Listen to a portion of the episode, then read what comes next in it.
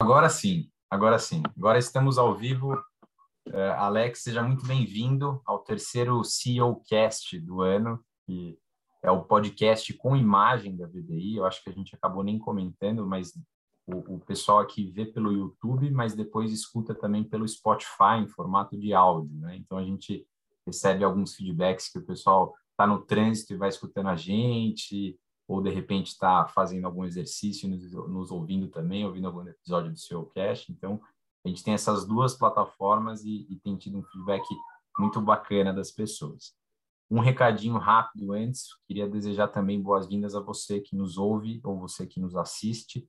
Uh, se você não conhece a VDI, a VDI é uma associação sem fins lucrativos, que refere-se principalmente aos engenheiros uh, Brasil-Alemanha, e tem como objetivo, de uma maneira geral, lutar pela engenharia no Brasil. Né? A gente acredita numa sociedade melhor através da engenharia.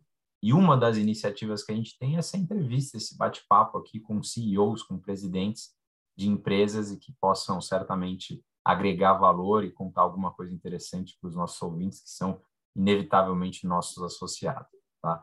Então, você que está no YouTube, queria te lembrar, por fim, que você pode interagir conosco. Né? Então, se você eventualmente quiser fazer alguma pergunta, eu vou ler aqui no chat, prometo, tá? E, e espero não pegar o Alex de surpresa aqui com alguma pergunta, mas pode perguntar que a gente vai estar, tá, vai tá, sem dúvida alguma, lendo ao vivo e eu peço para o Alex responder. Mas vamos lá, chega de introdução. Alex, tudo bem? Como é que você está? Estou ótimo, João Vitor. Obrigado pelo convite. Um prazer estar aqui contigo nesse bate-papo aí. Espero trazer algumas coisas aí que sejam relevantes para quem nos ouve aí também vai ser um prazer estar contigo. Sem dúvida que vai, Alex. Prazer também é recíproco. Você é uma pessoa que, que tem uma carreira muito sólida, é, numa posição muito importante agora e com uma experiência muito bacana que tenho certeza que vai agregar pelo menos alguma coisinha para as pessoas que estão ouvindo. Eu queria começar, fora de script, de nada, estou uh, vendo que o Fernando Barros já está nos dando boa noite aqui. Boa noite, Fernando. Mas eu queria que você se apresentasse, né? A pergunta clássica, Alex, quem é Alex Marson? Queria que você contasse um pouco para a gente antes da gente entrar no bate-papo. Que legal, João. Eu acho que dá, dá para abordar essa, essa pergunta por vários aspectos, né? Vou me focar aqui naquilo que é mais relevante para quem nos ouve, nos aspectos profissionais. Aí eu tenho uma carreira já que às vezes me assusta de a, a contagem de anos, porque eu estou há 35 anos no setor industrial, né? Desde que eu comecei como aprendiz em 1987 numa fábrica da Volkswagen lá em São Bernardo. É, eu sou eu sou de São Bernardo originalmente, né? A família do, do, do, meu pai é da é da colônia italiana lá que deu origem a, a, a essa cidade que foi palco aí da, da de, de, muito do movimento da, da chegada da indústria automotiva aqui no Brasil lá nos anos 50, né? E não podia ser diferente. Cresci enxergando aquele complexo industrial da Volkswagen lá que chegou a, a empregar quase 40 mil pessoas, né? É uma coisa maluca, tinha lá perto de 20 mil quando entrei ali em 1987 e, e me apaixonei por isso e assim desenvolvi a minha carreira dentro do, do setor automotivo, há 10 anos lá na, na Volkswagen, depois fui para Delphi, onde fiquei por 12 anos aproximadamente, uh, foi onde ganhei bastante experiência internacional também, sete desses 12 anos foram fora, fora do Brasil, né? Passei dois anos nos Estados Unidos, num programa de desenvolvimento de liderança e de lá fui para Luxemburgo, onde fiquei quase quase cinco anos. E retornando aqui para o Brasil, vim para Santa Catarina, já casado com uma catarinense, uh, com o nosso primeiro filho também, escolhemos morar aqui. E foi aqui que conheci, então, o universo das empresas familiares, né, que é, que é um universo muito importante aqui do nosso estado. A presença industrial do nosso estado aqui está uh, muito voltada realmente a, a, a médias empresas, assim, como, como a Rudolf, como a Rufix, né, como a, a que são parte aí do nosso, do nosso grupo da Cristal, uh, e a gente vai falar um pouquinho a respeito da Cristal. Estou aqui há, há, quase 10 anos já, há sete anos como CEO, há sete anos como CEO da Rudolf e há dois anos quase agora como, como CEO da nossa holding, que recebe aí, então, mais recentemente, é, é rebatizada aí como a, como a Cristal.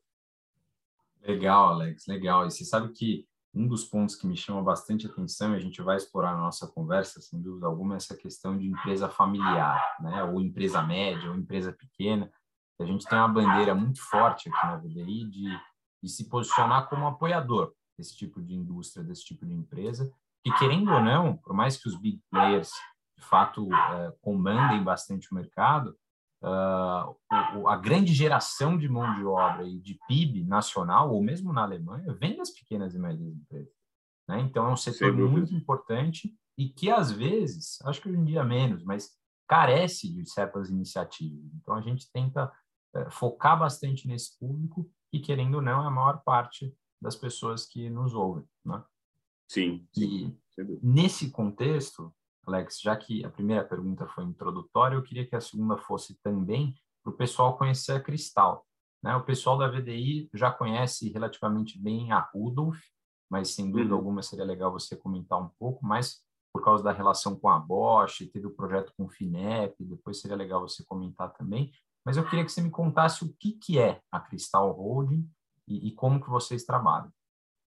Legal, João Vitor. A gente, a gente a, a, chama a Cristal né, a, de um palco para o desenvolvimento de pessoas e negócios. Né? Então, o, o, grupo que tem origem com a Rudolf, ele, ele, ele começa com a ousadia de um casal, a dona Crista e o seu Alfred Rudolf, que vem para o Brasil em 1952, então uma imigração bastante tardia aí, né? A imigração alemã aqui na nossa região e italiana, ela já ocorreu em períodos anteriores, né? e o seu Alfred ele está lá em Hamburgo, numa cidade, numa cidade em plena uh, reconstrução de pós-guerra, uma cidade já bastante, né, uma economia pujante ali naquele naquele momento na Alemanha. Ele conhece lá o senhor Otto Herweg, que era um outro alemão que já já estava aqui uh, morando em Timbó e que tinha esse projeto super ousado de construir uma indústria de relógios aqui em Timbó, né? indústria de relógios Herweg. Ele conhece em Hamburgo, então, o seu Alfred, que é um mecânico de precisão, era um mecânico de precisão de mão cheia e, capaz de levar adiante aí, junto com o senhor Otto Herweg, esse, esse projeto ousado. Né? Hoje nós chamamos de um nome bonito, né? eles fazem a engenharia reversa, né? ou seja, eles copiam um, um, um relógio despertador suíço, aquele mesmo que a gente conhece lá de cabeceira, o, né? o Clássico, né? E, e, e, e, esse projeto ele, ele, ele, traz toda, toda a ousadia do que é né, você fazer isso aqui em Timbó, com, os, com a falta de recursos que existia aqui naquela época. Né? Então, a gente ouve aqui histórias como né, o, o fazer um modelo de fundição para fundir a carcaça da máquina que vai ser usada para usinar componentes para o relógio. Né? E, e, eles nacionalizam, de fato, todos os componentes desse relógio, com exceção da mola, que continua a ser importada, o único produto que continuou a ser importado uh, da Europa. Né? É, essa história termina, inclusive, com a Herweg produzindo para aquele fabricante uh, de quem eles tinham uh, copiado o projeto, produzindo esse relógio para aquele fabricante que, naquela ocasião, já não tinha mais na sua linha de produtos a fabricação daquele modelo de, de relógio. Né? Então, a Cristal ela nasce com o nome, inclusive, honrando a esse casal, né? é a junção dos nomes da Dona Cristo e do seu Alfred Rudolph, ah, nesse momento em que o grupo Rudolph, né, que é como nós olhávamos até aquele momento, busca uma maior integração das suas unidades e esse passo de ousadia também para o futuro. Né? A Rudolph é uma empresa que foi fundada em 1973, então nós estamos próximos aí ao aniversário de 50 anos da, da Rudolf. Eu faço 50 antes, né? Eu faço em agosto agora e depois a Rudolf só em janeiro de, de 2023. É, e essa trajetória da Rudolf, ela, ela, ela, ela foi marcada por alguns passos que deram origem a outros negócios. Né? Então, a, a, em 2000, a, nasce a Usitim, que é uma empresa que trabalha com, com, com, com competência e inovação em, em, na, na, fabricação de, de, de, produtos usinados. É uma empresa que nasce para atender outros segmentos no momento em que a Rudolf se especializava muito no setor automotivo. A Rudolf foi a primeira empresa de usinagem no Brasil a se certificar na então ISO TS 16949, naquele período. Né? E, e essa especialização deixava uma lacuna de atendimento de outros segmentos, principalmente que foi ocupada pela Usitim, que é um spin-off aqui, então, da, da Rudolf, que ganhou de lá para cá grandes competências de automação ah, de processos interna. A, a Uzi tinha uma empresa que se consolida, inclusive nesse momento, no setor automotivo, como um player muito significativo para a usinagem uh, de produtos seriados. Né? Naquele mesmo ano, 2000 foi um período muito fértil ali para a Rudolf, nasce também a Rufix, né? Rufix é, o, é como nós chamamos a empresa hoje que nasceu de uma joint venture com uma empresa alemã, com a Kerb Konus, e que depois se tornou uma unidade própria da Rudolf, e que trabalha a proposta de valor de soluções para as necessidades de fixação de clientes industriais. Então, nossa proposta de valor é trabalhar com uma série de itens de catálogo, mas também a de entender as necessidades de fixação dos nossos clientes e de trabalhar através de engenharia de aplicação, de soluções logísticas, a consolidação das necessidades de fixação desses clientes. Né? 2003, a, a, a, gente inicia a nossa operação na Eslováquia, então a Rudolf é uma multinacional brasileira já desde 2003, né? A, quando a gente inicia essa operação, a gente está numa cidade lá que chama Spiska Nova Ves, fica no leste da Eslováquia, bem ao sul de Cracóvia, na Polônia, e de onde nós atendemos diversos clientes ali no mercado europeu, mercado a gente exporta para os Estados Unidos também, mas os nossos principais clientes estão em plantas ali na Alemanha, na Hungria, enfim, na Europa, tanto no, no, na, Europa ocidental ali como como no leste europeu. Né? É, a Cristal, então, ela vem como, como um veículo de consolidação nesse momento, João, que excede, transcende aquela a perspectiva normal de uma holding como um veículo de gestão patrimonial, né, para se tornar um veículo de gestão estratégica, de integração dessas competências e de, uh, de desenvolvimento de novas possibilidades a partir dela. Né? E, particularmente para isso, né, talvez vocês tenham notado aqui na, na, na, o, a, a, marca Cristal, com as quatro marcas que compõem o nosso grupo nesse momento, e tem uma quarta marca da qual eu não falei ali, que é a HUP. Né? A HUP ela nasce como a, a, o, o, nosso, o nosso espaço para a, a ampliação das nossas competências e para a aplicação dessas nossas competências em outros uh, modelos de negócio. Né? Então, talvez até passo, passo gancho já, estou emendando aqui algumas coisas, com relação à sua questão né, de, de, de, soluções de indústria 4.0, acho que você trouxe ali um pouco dessa, dessa questão, e a RAMP ela tem um papel central com relação a isso. Né? Eu vou trazer um caso que ilustra essa atuação da RAMP, que é justamente onde você falou com relação ao que nós temos feito com relação à digitalização da, dos nossos ambientes de fábrica. Né? Então, nós, esse, esse, esse processo ele começou com um grande parceiro nosso, que é a Bosch, a, a semente dele foi plantado nessa nessa parceria quando a Bosch buscava na sua base de fornecedores há alguns anos um fornecedor que participasse de uma de uma de, de um piloto de um projeto, né, que foi chamado de Indústria 4.0 Smart Retrofit, né? E a gente gostou muito dessa ideia porque justamente ela trouxe ela tangibilizou a questão de indústria 4.0 para a realidade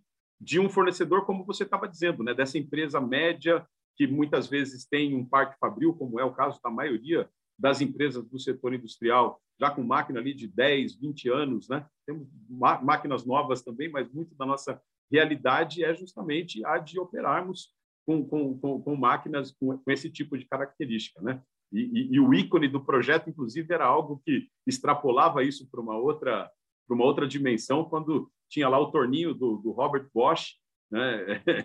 uma peça de museu sensorizada né? E, e, mostrando justamente o que era a intenção desse projeto. Quero falar assim, olha, o que é levar esse tipo de solução para uma realidade de um fornecedor brasileiro, né? E foi assim que nós trabalhamos então nesse projeto, colhemos conjuntamente muitos benefícios desse projeto, tanto é que depois a Bosch estendeu isso, né, dentro do escopo do Rota 2030, mais recentemente, para um número mais uh, maior de fornecedores ali, aquele mesmo conceito que desenvolvemos conjuntamente aqui nessa, nessa solução. Então, essa foi uma solução para a gente que trouxe muito expertise de, e, e, soluções de condition monitoring, né, especificamente olhando para esse tipo de solução naquela célula onde ele foi aplicado. Nós, mais recentemente, uh, fomos contemplados ali com um projeto dentro do escopo do do, do, do, Rota 2030 através da FINEP, com um projeto que prevê a digitalização de todos os nossos apontamentos de fábrica com um sistema MES, apoiado, e aí então a grande inovação que a gente trouxe para isso, apoiado por uma inteligência artificial para apoiar o nosso planejamento. Nós temos um parque fabril que ele tem um compartilhamento muito grande de equipamentos, né? O, o, o tipo de situação, e eu estou falando especificamente nesse momento da Rudolf, né? Na Rudolf nós temos aqui uma situação onde nós temos algumas poucas linhas dedicadas, linhas de, de, de, de produção dedicadas a produtos, e nós temos muito, muitos recursos que são compartilhados e gerando muitas vezes nesses fluxos de produção situações onde trabalhar com a informação de ontem para esse planejamento é insuficiente, né? Então hoje nós trabalhamos em tempo real com essas informações de, de, de output de produção, de condição de máquina e tudo isso está alimentando o nosso sistema de planejamento de forma que a gente consegue uh, trabalhar de uma apoiados também por um APS, né? A gente usa o Preactor lá como Advanced Planning System, uma situação de, de, de reatividade, por exemplo, a variações trazidas por clientes, mas também trazidas pelo nosso sistema de produção, onde essa inteligência artificial está sendo desenvolvida em parceria com a Fundação CERT, aqui em Santa Catarina para apoiar esse sistema. Então, eu falei tudo isso para dizer o seguinte, né? A RUP é esse veículo que faz, que está hoje servindo a uma empresa do grupo, a Rudolf especificamente no desenvolvimento desse projeto que apoia essa a, a, a, a transformação digital da Rudolf, mas ao mesmo tempo ela está capturando todo esse know-how que está sendo desenvolvido uh, dentro desse projeto na Rudolf para, primeiro de tudo, levar para as demais empresas do grupo. Então, a nossa unidade da Eslováquia vai ser igualmente beneficiada por essa solução, a Usitim vai ser igualmente beneficiada por essa solução, que ganha escala internamente para poder sair também a mercado em outros modelos de negócio. Né? Ou seja, a gente quer trabalhar um pouco também esse conceito de como as nossas competências industriais elas podem ser utilizadas em outras uh, em outros modelos de negócio que não sejam só o de produzir e comercializar componentes, que é o que o nosso o nosso negócio hoje, é onde o nosso negócio hoje está bastante concentrado. Então, acho que eu já mato a explicação do que é a HUP uh, uh, com esse exemplo, que também ilustra um pouco dessa pergunta que você trouxe de, de como é que a gente está avançando com relação a essa questão da, da transformação digital, da, da, da, da aplicação de soluções de indústria 4.0. Puta, sensacional, Alex, sensacional. Que, que história bacana. Acho que não é à toa que, que a Cristal vem crescendo, né? As suas empresas, suas quatro empresas que compõem essa holding, vem crescendo bastante nos últimos anos, né? Parabéns pelo uhum. trabalho e que interessante.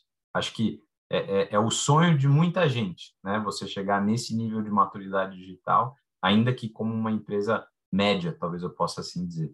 Né? Então, puxa, parabéns pelo trabalho. Deixa eu aproveitar. Nós tivemos, João, é, é, diga, diga. Só, só, um complemento ali, né? Eu, eu, eu tive agora há três semanas no, no, no evento global de, de, fornecedores da, da Bosch, em Frankfurt. Da né? Bosch. Tivemos ali, em, em, uma das sessões, nós tivemos um, um, um especialista, ex-membro do board da, da, da, Bosch, que trouxe uma perspectiva com relação justamente à transformação digital das, da, das empresas, né? E, e numa perspectiva industrial, né? Eu acho que isso é muito bacana para a gente, assim, porque às vezes nós temos dificuldade de tangibilizar aquilo tudo que está sendo, né? O Peter Diamandis está lá é, falando alguma é. coisa, isso tudo, e a gente fala, pô, e eu aqui agora, empresa média, né? Como é que como é que a gente trabalha isso, né? Como é que eu torno isso uma realidade, né? E, e, e só, só, queria oferecer assim uma, uma, uma, perspectiva que foi trazida lá, que eu acho que está muito em linha e eu gostei muito justamente de ver aquilo colocado daquela forma, porque eu acho que está muito em linha justamente com a proposta que a gente está trazendo através da HUP, né?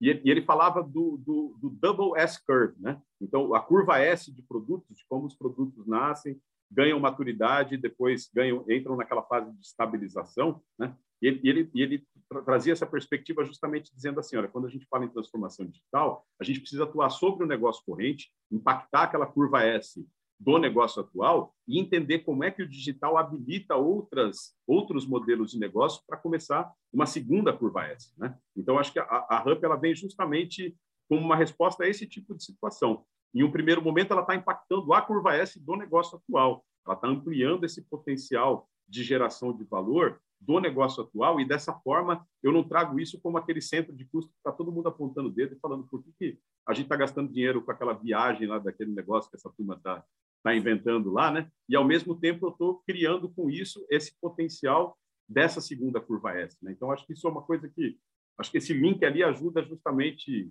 a, a, as pessoas que estão nos ouvindo a pensar também como é que como, como é que isso está presente, como é que isso pode estar presente nos seus nos seus negócios. Né? Puta, que legal, Alex, que legal.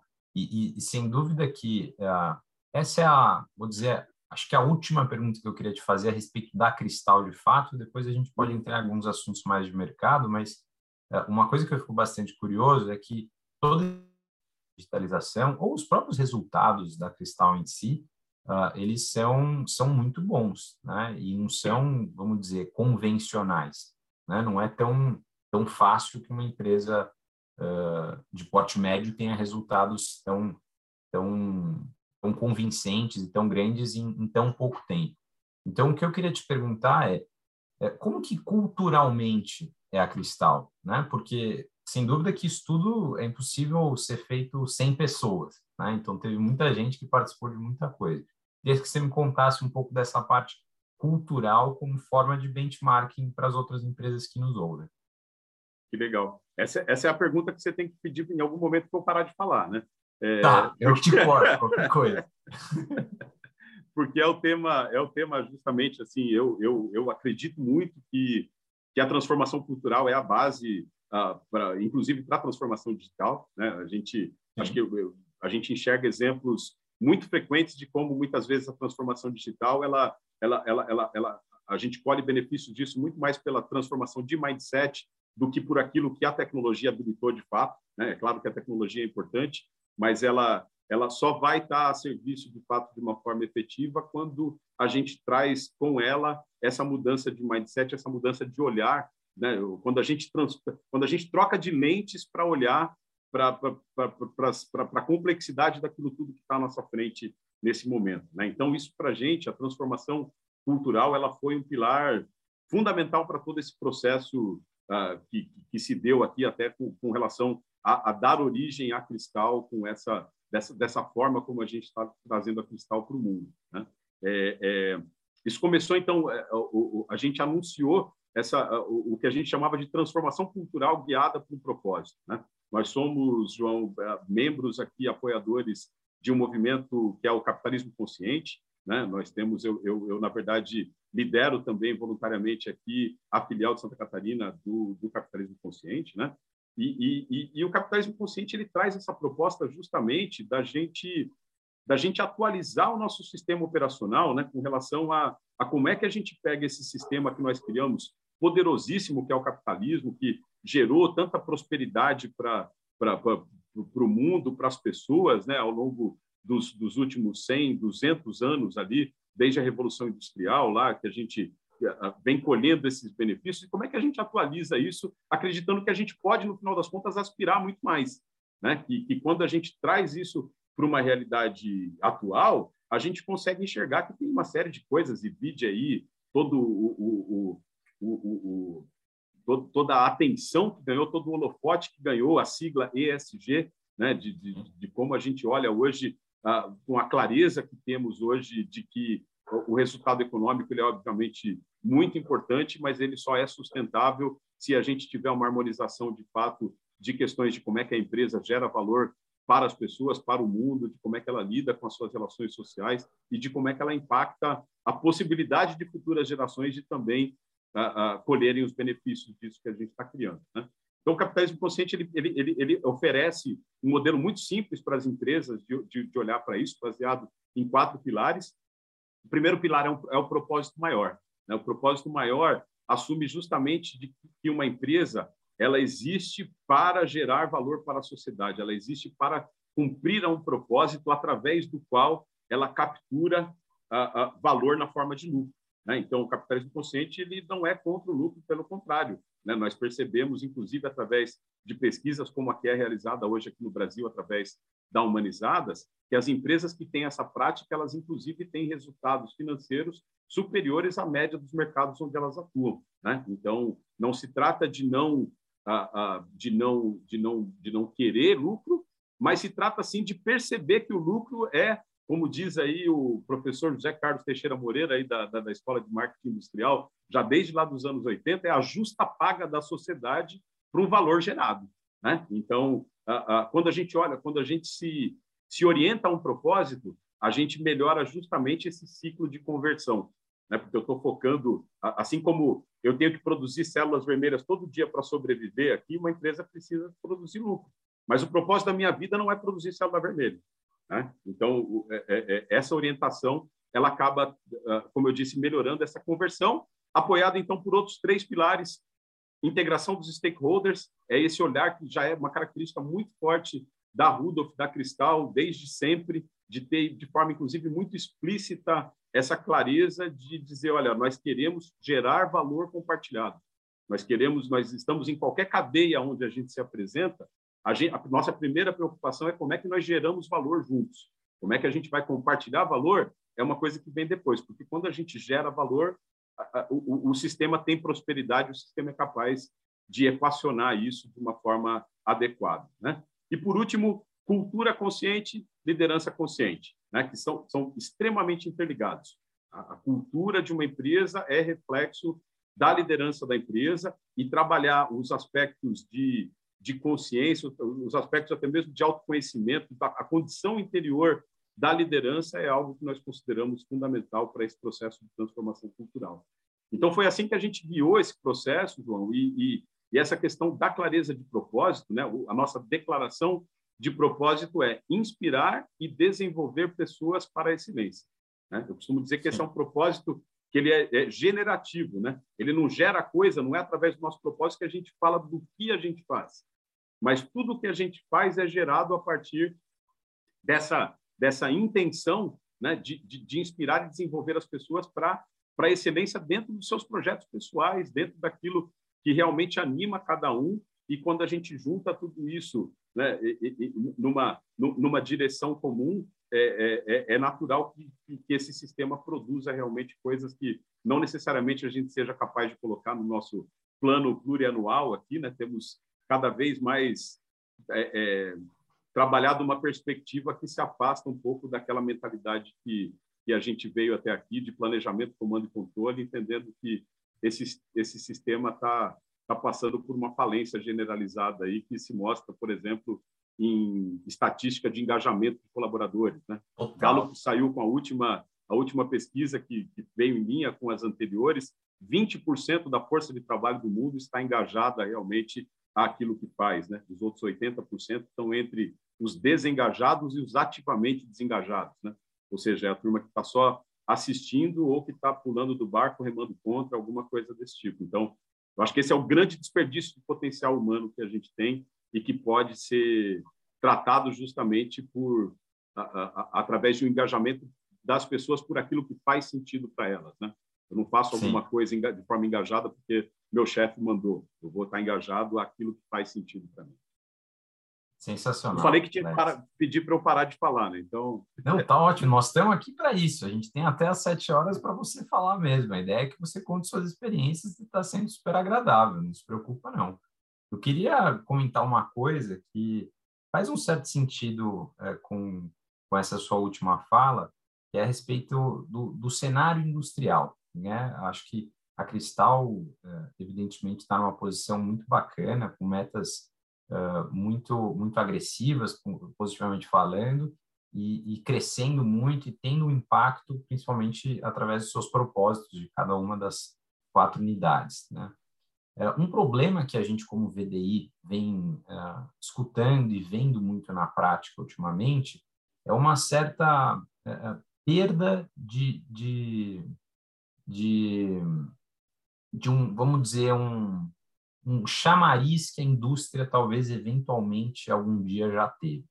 A gente repara que talvez os grandes engenheiros hoje em dia, é, claro que há aqueles que têm a vontade de trabalhar na indústria, mas é, tem ido muito para bancos, para consultorias, etc. e tal, é, e que são empresas fantásticas também, mas isso acaba gerando uma certa falta de mão de obra industrial, né? É, e esse é um problema que a gente enxerga e temos até na VD um grupo que, que discute justamente isso. Né? Mas o que eu queria te perguntar é o seguinte, como que se enxerga uh, uh, esse atual cenário da indústria brasileira, uh, se o movimento de desindustrialização que a gente lê tanto nas notícias, se, se ele é real, Uh, como que você tem enxergado assim um, um, panorama industrial do Brasil? Ele é positivo, ele é negativo? Qual é a sua visão desse assunto? Uhum. É, o, cenário, o, cenário, industrial brasileiro, João, é, é, é heróico assim, né? Tra, trabalhar nesse nesse setor, ser um é empresário do, do, do, setor industrial, né? A gente, é, é, eu acho que um pouco dessa dessa migração de, de, de, de pessoas, por exemplo, como você está falando, acho que é, é, um reflexo de algo maior com relação à, à prosperidade que nós não temos sido capazes de construir dentro do setor industrial brasileiro, né? não por falta de, de competência, não por falta de, a, a, de empreendedorismo, mas por condições de contorno que realmente têm sido cada vez mais desafiadoras. Né? Quer dizer, nos falta, como país, uma política industrial que realmente privilegie a, a, a, transformação de uma situação onde a gente, de alguma forma, seja capaz de, de, de conectar todo esse o crescimento, por exemplo, da, da, da agricultura, né? É uma, é uma, coisa que é, que é fantástica, né? Mas que bom seria se a gente conseguisse acompanhar do ponto de vista de agregação de valor a essas commodities também dentro da, da, do setor industrial esse esse crescimento todo, né? Eu, eu comentei contigo que, que entrei na indústria lá em 1987 né? Eu, eu tenho de cabeça assim 22% do PIB naquele momento como ah, dentro da, da, da, indústria de transformação, né? 11% acho que é, é, o último número que eu vi de, de, de, percentual do PIB na indústria de transformação. Então quer dizer a, a desindustrialização de certa forma não é uma questão de, de opinião, né? É uma coisa que fica evidenciada em números ali no sentido que nós não conseguimos acompanhar sequer o nosso crescimento uh, do, do, do, PIB brasileiro. Né?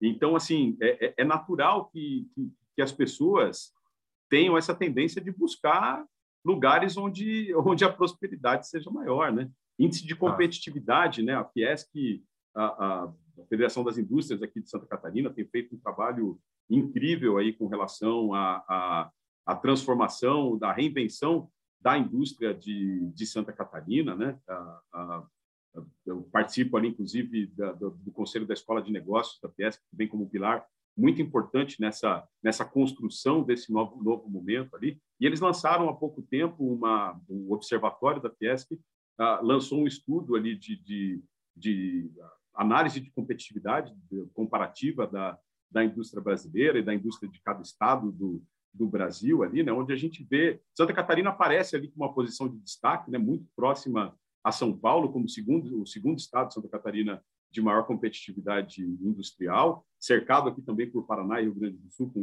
com índices altos em comparação a outros estados brasileiros, né? Mas eu não vou lembrar exatamente ali, mas a gente está Santa Catarina se fosse um país seria o país ali no número 45, alguma coisa desse tipo em termos de competitividade e o Brasil no agregado 75, coisa desse nível. Né? Então, quer dizer, a gente ser capaz de, de, de, de, de operar de forma próspera, de forma. Ah, ah, quando eu falo de tudo isso da, da, da Cristal, assim também, eu não, eu não quero passar com isso uma sensação né, de, de todas as coisas bacanas que a gente está fazendo, de que a gente está navegando em mares tranquilos, né? A gente está passando aí pelos mesmos perrengues que a maioria dos nossos colegas aí da, claro, da VDI claro. também estão, estão passando né, e, e, e, construindo os nossos próprios caminhos. Eu acho que é o que nos resta. Né? Até mesmo lá o capitalismo consciente, por exemplo, traz muito essa perspectiva justamente de que não depende de governo, de outra. É, o setor empresarial ele tem muita capacidade realmente de, de transformação, né? E é por ali que a gente consegue encontrar os nossos caminhos. Né? Dito isso, eu, eu, eu, eu não posso deixar de alimentar muita esperança com relação ao que nós temos visto de rebalanceamento de cadeias globais, de situações aí que a, que a, que a pandemia evidenciou ou reforçou, né, em termos da importância da gente ter a, a, cadeias regionais fortes e capazes de dar conta das demandas industriais. Né? Então, dentro do setor que é o nosso principal segmento, que é o automotivo, a gente vê isso muito claramente, esse movimento de de nacionalização de componentes, são as ondas que a gente vem buscando surfar e que a gente vai ser capaz de dar conta de fazer, apoiados por, pelo que pode ser uma grande oportunidade também para a indústria brasileira, que é aproveitar esse momento de transformação e se equipar para mudar esse quadro de competitividade, apesar de, né? Ou seja, apesar de tudo que está da porta para fora, eu, eu, eu, eu, preciso ser muito bom aqui dentro para conseguir ter uma resposta a esse desafio que está sendo colocado para nós, por exemplo, pelos nossos clientes que demandam conteúdo local e que muitas vezes não encontram aqui uma base industrial capaz de dar conta da competitividade necessária para esse movimento. Né? Então, esse é, assim, é, é, um pouco do, de como eu vejo esse quadro. Né? É, é, como é que a gente dá conta de, apesar de uh, uh, reindustrializarmos o, o Brasil, porque isso não parece ser só um desejo do setor industrial, mas uma demanda, no final das contas, como eu estava colocando, da sociedade, né? porque a Sim. gente não pode continuar tão dependente do tipo de fluxo de, de, de cadeia que nós temos hoje implementado globalmente. Né? E há uma frase, frase famosa, Alex, que diz que um país forte é um país com uma indústria forte. Né? Então, a gente tem que tentar, como empresários, alavancar esse processo de reindustrialização e não de desindustrialização. Perfeito, perfeito. E dentro desse contexto todo, Alex, a gente comentou brevemente, queria que você explorasse um pouco mais a questão da média empresa, né? Uh, onde, onde que a média empresa se encaixa nesse contexto como um todo? Você que já teve experiência dos dois lados da mesa, vamos dizer, tanto empresa familiar, empresa pequena, empresa média, quanto grandes empresas.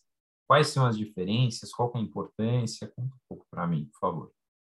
Legal. Eu acho assim, ó, particularmente aqui em Santa Catarina, né, eu, eu, eu tive essa, esse, esse, presente, que é essa oportunidade justamente de estar muito próximo desse, desse universo. Né? Até então, eu estava muito ali naquelas empresas despersonificadas, digamos, né? Aquelas e, e, e, e, me ocorre aqui agora assim de comentar, né, João? Eu, eu faço um paralelo às vezes, né? É, é, duas cidades industriais que eu conheci bem, né? São Bernardo, que é a cidade onde eu nasci, né? E, Joinville, aqui em Santa Catarina, que é uma Sim. cidade que também cresceu como, como potência industrial e de formas completamente diferentes, né? Quando a gente pega o resultado final das coisas, a gente vê, por exemplo, a situação de crescimento desordenado ali em São Bernardo, de uma de uma situação ah, onde, digamos lá, o S do ESG talvez não tenha produzido o, o, o melhor dos resultados, né? E quando a gente olha para Joinville, por exemplo, né, ali tem uma, a gente ouve muito dos joinvilenses aqui o que foi a, a escola técnica Tupi, né, o que, que ela fez para a, a Joinville e região em termos de formação de mão de obra. Eu vejo muito aqui no empresariado catarinense, né, e tenho falado a respeito disso aqui quando trato do tema uh, ESG, uh, justamente essa natureza de tratar disso como uma coisa uh, feita por consciência da coisa certa a ser feita. Né? E eu acho que a média empresa, essa, as empresas familiares, essa toda essa, essa, essa camada que nós temos, né, de que não são das grandes corporações, tem um papel fundamental justamente nesse nesse nesse aspecto, né, e, e, e produziram aqui por Santa Catarina resultados uh, fantásticos aí. Né? Trabalhar numa empresa numa empresa média familiar para mim foi um aprendizado enorme e, e, um, e um desafio novo que eu vivi com muita, com muita alegria. Eu cheguei aqui na Rudolf, né, é, como numa posição de diretor de negócios. Na época, nós tínhamos diretor de negócios, diretor de operações, e reportando ali, então, para o Wolfgang, que é filho do seu. Do, do, do, acabei não contando essa parte da, da história, né, mas a dona Cristi, o seu Alfred, o seu Alfred trabalhou a vida toda atuando, atuando na Harvard, né? E ele começa a Rudolf na garagem de casa para dar conta de produção de, de itens usinados que passavam a ser demandados pela indústria que estava crescendo aqui em Santa Catarina, em Braco, né? As empresas batiam lá na Herbert e a Herbert falava, poxa, eu usino peça, mas para fazer relógio, não tenho, não estou interessado nisso. E o Alfred viu aquela oportunidade e começou o negócio na garagem de casa. O filho mais velho, Wolfgang, vai para São Bernardo estudar engenharia lá na FEI. Quando volta para cá, em 77, se não me engano, encontra a empresa com quatro funcionários na garagem de casa e temos nele muito essa figura também do, do fundador ou do condutor né, do, desse, desse bastão do legado da empresa ao longo de todos esses anos. Né? E fiz essa transição, então, né, da, a, a, de quem tinha tido todo esse papel ao longo de todos esses anos, né? E costumo sempre dizer assim, né? E acho que isso é um fator muito importante, a questão de sucessão nas empresas familiares, nas médias empresas, aí nessa nessa camada toda, João, é aqui um fator hoje muito presente para muitas empresas aqui da região, né? E acho que se O que a gente teve de sucesso nesse processo, eu acho que se deve justamente a uma clareza de que nós não estávamos fazendo uma transição para uma pessoa que vinha agora para assumir aquele papel. Né? É, é, é, eu, não, eu, não, eu, não, fiz a transição, não foi uma transição personificada onde a gente passa, o, o Wolfgang me entrega o bastão e eu passo a ser a nova, o novo, a, a, a nova pessoa guardião do, do, do bastão da, da Rudolf para, para as próximas décadas. Né? A gente está fazendo uma transição aqui que, que, transcende qualquer pessoa que passa a assumir aquele cargo nesse momento. Né? Estou atuando como CEO da Cristal, mas a Cristal está preparada para outros momentos onde outras pessoas virão ocupar esse espaço. E a clareza de propósito eu acho que é algo fundamental nesse sentido. E a gente passou anos aí mergulhando nessa essência para entender o que o que está por trás desse projeto, né? o que a Cristal representa, qual é a essência que precisa ser preservada à medida que a gente passa por esses momentos de transformação. Né? Essa essência ela precisa ser muito pouco. Né? Na verdade, a gente precisa ter o desprendimento para ir deixando um monte de coisa para trás que não serve mais. Mas ter a clareza do que é aquilo que, que segue né? é algo que, que, que, que faz com que o processo de transição tenha uma chance de sucesso muito maior, independentemente de quem está ocupando aquela posição naquele momento. Né? Então, acho que a, a, eu, eu, vejo essa situação de empresas familiares muito nessa, nessa ótica realmente de, de empreendedores heróicos aí e que fazem o que fazem muito por aquilo que acreditam e isso precisa estar tá muito muito claro para essas empresas. Muito bem colocado, Alex. Ainda bem que está gravado. Depois eu vou querer re reescutar, reouvir essa resposta. Muito, muito bem legal. colocado, bacana. Muito legal a sua visão. Deixa eu te perguntar uma outra coisa. É, dentro desse contexto, agora já nos restam apenas 18 minutos. Veja só como passou rápido, Alex. Eu vou acelerar um pouquinho para a gente conseguir abordar todos os tópicos. A gente comentou lá no início um pouco de indústria 4.0, de um certo processo de transformação digital que, a Rudolf, no caso, passou. Uh, mas eu queria, é, de repente, você que já está inserido nesse contexto, certamente há muitas pessoas que gostariam de estar inseridos também, mas muitas vezes têm uma certa dificuldade de começar a entrar no mundo da digitalização, a entrar no mundo da indústria 4.0. Né? Como inovar? Né? Isso é uma pergunta difícil. Né? É, e, e, eu queria te perguntar justamente isso. Queria que, de repente, você pudesse é, dar um conselho ou a sua visão a respeito de como começar, como inovar, qual, qual que é um bom caminho. Eu acho que também não tem receita de bolo, né, Alex? Uhum. Mas queria que você contasse um pouco sua visão é, sobre isso para a gente. Legal, João. A, a, primeira coisa que me vem em mente é, é, é colaboração. Né? A, a, questão assim, inovação aberta para a gente, por exemplo, é uma coisa que é, é, é, um pilar fundamental de, de, de, na resposta do como inovar, né? no sentido de que a, estarmos abertos, né? E, e, aí pego até o caso que eu citei agora há pouco, né? Quer dizer, nós tivemos lá atrás a disposição de, né? E, e a Bosch sempre muito cuidadosa de dizer para a gente, olha, eu não é, nós teremos confidencialidade preservada, tal. Muitos fornecedores, por exemplo, numa situação dessa, a primeira preocupação vai ser de como é que eu protejo o meu quadradinho, né? Como é que eu me Nossa. protejo do, do outro, né? E a gente sempre teve uma postura, e isso, de novo, como eu digo, é, é, é DNA da Rudolf. Isso não é uma coisa que eu inventei aqui. Né? O DNA da Rudolf, por exemplo, é de muita transparência, é de muita é, é, é cartas na mesa, como é que a gente constrói valor juntos. Né? E, e, e isso nos deixa muito, uh, uh, uh, nos habilita justamente a operar em ecossistemas de inovação aberta, em, em, colher benefícios, por exemplo, de coisas que estão à nossa volta, seja uma oferta de, de, de um projeto colaborativo de um, de um cliente, como foi esse caso, seja acesso a, a, a, a, linhas de crédito. Lá atrás, a, a Rudo foi a primeira empresa aqui na, na região sul a acessar o Inova Cred quando começou, né, tendo taxas subsidiadas ali para projetos de inovação, é, projeto FINEP, que a gente está agora, estamos com uma...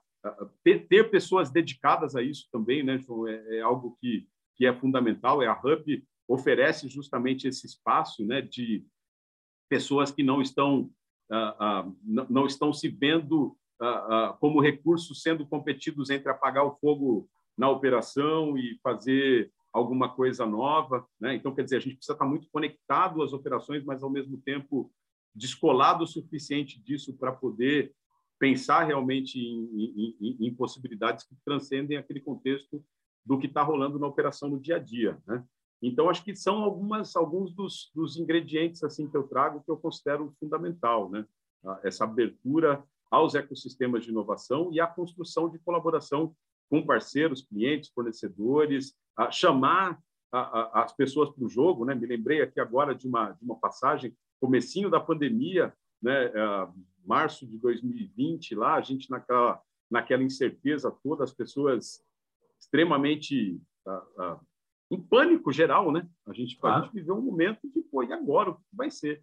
Né? E, e nós tínhamos, em dezembro de 2019, coincidentemente, feito um grande evento aqui para falar do nosso propósito, da transformação cultural, com todos os nossos colaboradores. Foi um evento super bacana. Dezembro de 2019, alguns meses depois, chega essa situação. Né? E nós reafirmamos de uma forma muito clara muitos dos compromissos que tínhamos feito em dezembro, dizendo, por exemplo, antes de se ter qualquer situação de auxílio de governo para redução de jornada, coisa desse tipo, um dos anúncios corajosos que nós fizemos naquele momento foi dizer: ó, nós não vamos demitir ninguém. Nós acreditamos que nós seremos mais fortes atravessando esse negócio juntos. Como é que a gente vai fazer? Agora aí tem a, a responsabilização de todos, né? Como a gente vai fazer? Vocês vão ter que ajudar a gente a entender. Né? Não tem uma coisa assim de que a empresa não vai demitir porque de repente tem uma já tem uma fórmula definida ou qualquer coisa desse desse tipo, né? E nós chamamos todo mundo para o intraempreendedorismo naquele momento. A gente lançou um programa que, que, que, nasceu como um braço do nosso programa de melhoria contínua, de onde a gente tem essa, os programas participativos, né, de, de sugestões, que a grande maioria das empresas tem. A gente criou um braço daquilo que chamava empreendedor interno, né, onde a gente falou assim, pô, nós queremos que vocês submetam projetos de como é que a gente a, a, a, acelera negócios, fazemos, seja redução de custos, seja novos negócios, o que, que nosso ciclo normal de contratação de um novo negócio é aquele onde eu negocio algo aqui que eu vou fornecer daqui a 12 meses num bom cenário. Né? Então, aquilo não nos ajudaria. Então, o que vai ser? Né? O que nós podemos fazer de diferente aqui? E chamamos as pessoas para o jogo. Né? Então, assim, acho que é pegar cada um dos stakeholders e, e, e, e chamar para o jogo junto. É assim que, que eu acho que esse, esse é um ingrediente fundamental, eu acredito, para a inovação que faz sentido, que dá resultado. Sensacional, Alex. Sensacional. A gente poderia ficar aqui conversando por algumas horas, né? Tem tanta história bacana para contar para gente. Deixa eu ir para uma, uma questão, Alex, que para a gente fechar esse, esse cenário, a gente falou bastante de, de indústria, de engenharia, da Cristal, né? do, do cenário, vamos dizer, industrial do Brasil, inovação, etc. Queria, agora, para encerrar, nesses 13 minutos que nos restam, a questão do, do mercado corporativo. A última pergunta em relação a isso. A gente está vivendo um cenário hoje em dia que o jovem, que antes era, de certa forma, entre muitas aspas, está programado para uh, fazer uma universidade e ter como sonho, ao sair dela, entrar numa grande empresa, fazer carreira, ficar 30, 40 anos e aposentar. Isso, isso era o estereótipo de algumas décadas, talvez, atrás, que a gente tinha, pelo menos estatisticamente, como o grande desejo das pessoas. Né? Isso mudou bastante. Né? É, um dos pontos, como a gente falou, por exemplo, a questão de empresas médias. Outro ponto, startups. Outro, hoje em dia, muitos jovens saem das universidades e fundam suas startups ou querem trabalhar em startups, não querem ir para o mercado corporativo, digamos, convencional, etc. A gente tem as mídias sociais youtubers, Instagram, muita gente com empregos diferentes, né? A gente fala tanto de profissões do futuro, etc. E tal. Minha pergunta é: você acha que o mercado corporativo ainda é o melhor caminho? Vou... Se é que um dia já foi, né? É, é. Eu, eu, eu, acho que eu vou ser até um pouco repetitivo, puxando um ponto que eu, que eu, que eu, que eu, que eu mencionei aqui no outro contexto, né? que, que para mim é chave nesse sentido. Então, é, é, é, a questão de fazer sentido para as pessoas. Né? Tá. É assim, é, é, é, é, a gente se engaja aquilo que faz sentido para a gente. Né? Se, se, se, se, a orientação das pessoas hoje é diferente daquela, é, é tal que não não nos torna como empresas tradicionais atrativos como lugar para essas pessoas emprestarem os seus talentos, né? Eu acho que esse, essa responsabilidade volta para a gente de como é que a gente transforma esses ambientes para que eles voltem a ser atrativos, ou para que eles sejam, voltem, não no sentido de que eu vou fazer alguma coisa que tinha sido feita antes, né? Voltem a ser atrativos no, no, na, na, perspectiva de que em algum momento aquilo fez sentido e podia ser simplesmente, por exemplo, por carência, né? Quer dizer, eu não tenho alternativa melhor, então faz sentido para mim fazer esse negócio aqui que eu não estou entendendo nem muito bem por que, que eu deveria fazer, porque alguém mandou, alguma coisa desse tipo, né? Então, assim, fazer sentido para as pessoas nesse momento significa outra coisa que nós temos que descobrir. Nós, que, nós, né, que cada um de nós, dentro das suas organizações, está construindo ali as novas fórmulas de como é que a gente gera oportunidades que sejam que, que, que, sejam carregadas suficientemente de significado para aquelas para que as pessoas emprestem os seus talentos para isso né então ah. é, é, de novo eu acho que assim esse tema do propósito né, é uma palavra assim que eu, eu, eu, eu, ouvi um termo outro dia que acho que reflete muito, né? que, é, que é como se a gente estivesse sofrendo uma doença que é propositite, né? Que todo mundo fala de propósito, propósito, propósito. Mas eu acho é. que assim, ó, é, é, é eu, eu, vejo isso como algo realmente. Uh, uh, isso faz muito sentido para mim. Né? Quando a gente se, se, a gente, se eu vou pôr ali na fábrica agora perguntar lá para a turma, né? Como é que vocês qual que é a metodologia mais antiga que vocês conhecem aí de método de solução de, de problemas? Né? O cara vai falar, pô, é cinco porquês. Né? que essa é uma ferramenta poderosa? Porque ela mergulha lá na essência do negócio. Né? Por quê, por quê, por quê, por quê, por quê? Né? Criança de três anos, ali cinco anos, né? Qual é a pergunta que ficam enchendo o saco da gente? Né? Mas por quê? Mas por quê? Estão fazendo sentido do negócio. Né? Então, assim, se as pessoas não conseguem fazer essa conexão com o ambiente de trabalho, do porquê, do, do, do por, por, que, que eu estou fazendo isso? Cara? Por que, que eu vou levantar da cama e vou lá, sendo que eu tenho essa outra, que você falou de youtuber, de blogger, de, de, de, tudo isso daí, que de repente faz mais sentido para a pessoa. Ela pode viver, quem sabe, uma vida até melhor do que a gente é capaz de, de proporcionar dentro das organizações, em algo que faz mais sentido, onde ela pode se expressar, por exemplo, de uma forma autêntica, né? e ela não encontra esse espaço dentro das organizações, por que, ela vai escolher as organizações? Né? Então, é, é, eu preciso assumir essa responsabilidade. Né? Enquanto eu estiver atuando como CEO, em uma organização, eu preciso assumir a responsabilidade de criar condições para que as pessoas encontrem sentido naquilo que elas vêm fazer aqui. Né? E, e acho que esse é um pouco do, do nosso desafio, assim, e, e, aqueles números lá de engajamento, por exemplo, refletem isso, né? E, e dão clareza é, para para a falência do sistema que nós aprendemos no MBA, né? Basicamente, assim, a gente tem que tem uma série de coisas que a gente precisa rasgar, jogar fora e, e reaprender como fazer, né? Trocar as lentes, como eu estava dizendo, né? Tal do lifelong learning, né? Que fala assim. Isso, isso, é. é. A gente sabe que a, a, quem está saindo para o mercado de trabalho hoje vai ter três, quatro carreiras diferentes ao longo de sua vida, porque a velocidade de transformação é tal que aquilo que ele sai fazendo não, não é mais relevante daqui a daqui a 5, 10 anos, quem sabe. Né? E, e, você imagina também, Alex, por exemplo, a minha geração, é, tudo indica cientificamente que a gente deve viver mais de 100 anos, né, com o avanço da medicina, etc. A sua também, muito próximo disso. Uh, a gente tem muitos anos de trabalho pela frente. Uhum. Né? Então, assim, a gente vai sofrer muitas mudanças. Então, se a gente não ficar o tempo todo se reciclando e buscando coisas novas, a gente, nossa, a velocidade de informação hoje, em uma semana a gente está ultrapassado. É isso aí. Alex, deixa eu te fazer a última. As competências são outras, né, João? É, é, são outras. Só, um pontinho bem, bem rapidinho, assim, né? Meu, meu, irmão, eu tenho um irmão mais novo, né, três anos mais novo, e em algum momento ele falou que ele ia, quando ele estava indo para a faculdade, ele falou que ele ia estudar filosofia, né? E eu caí de pau nele, eu falei, você é louco, cara, o que você está, né? filosofia, né? Como tem um cara que é um, que é um filósofo lá do capitalismo consciente, cara com formação em filosofia, ele fala que o pai dele disse para ele quando ele ia fazer filosofia, oh, that's great because they're opening a whole bunch of philosophy factories around here, né? Os caras estão abrindo as fábricas de filosofia aqui, tão ótimo, você vai poder trabalhar lá, né?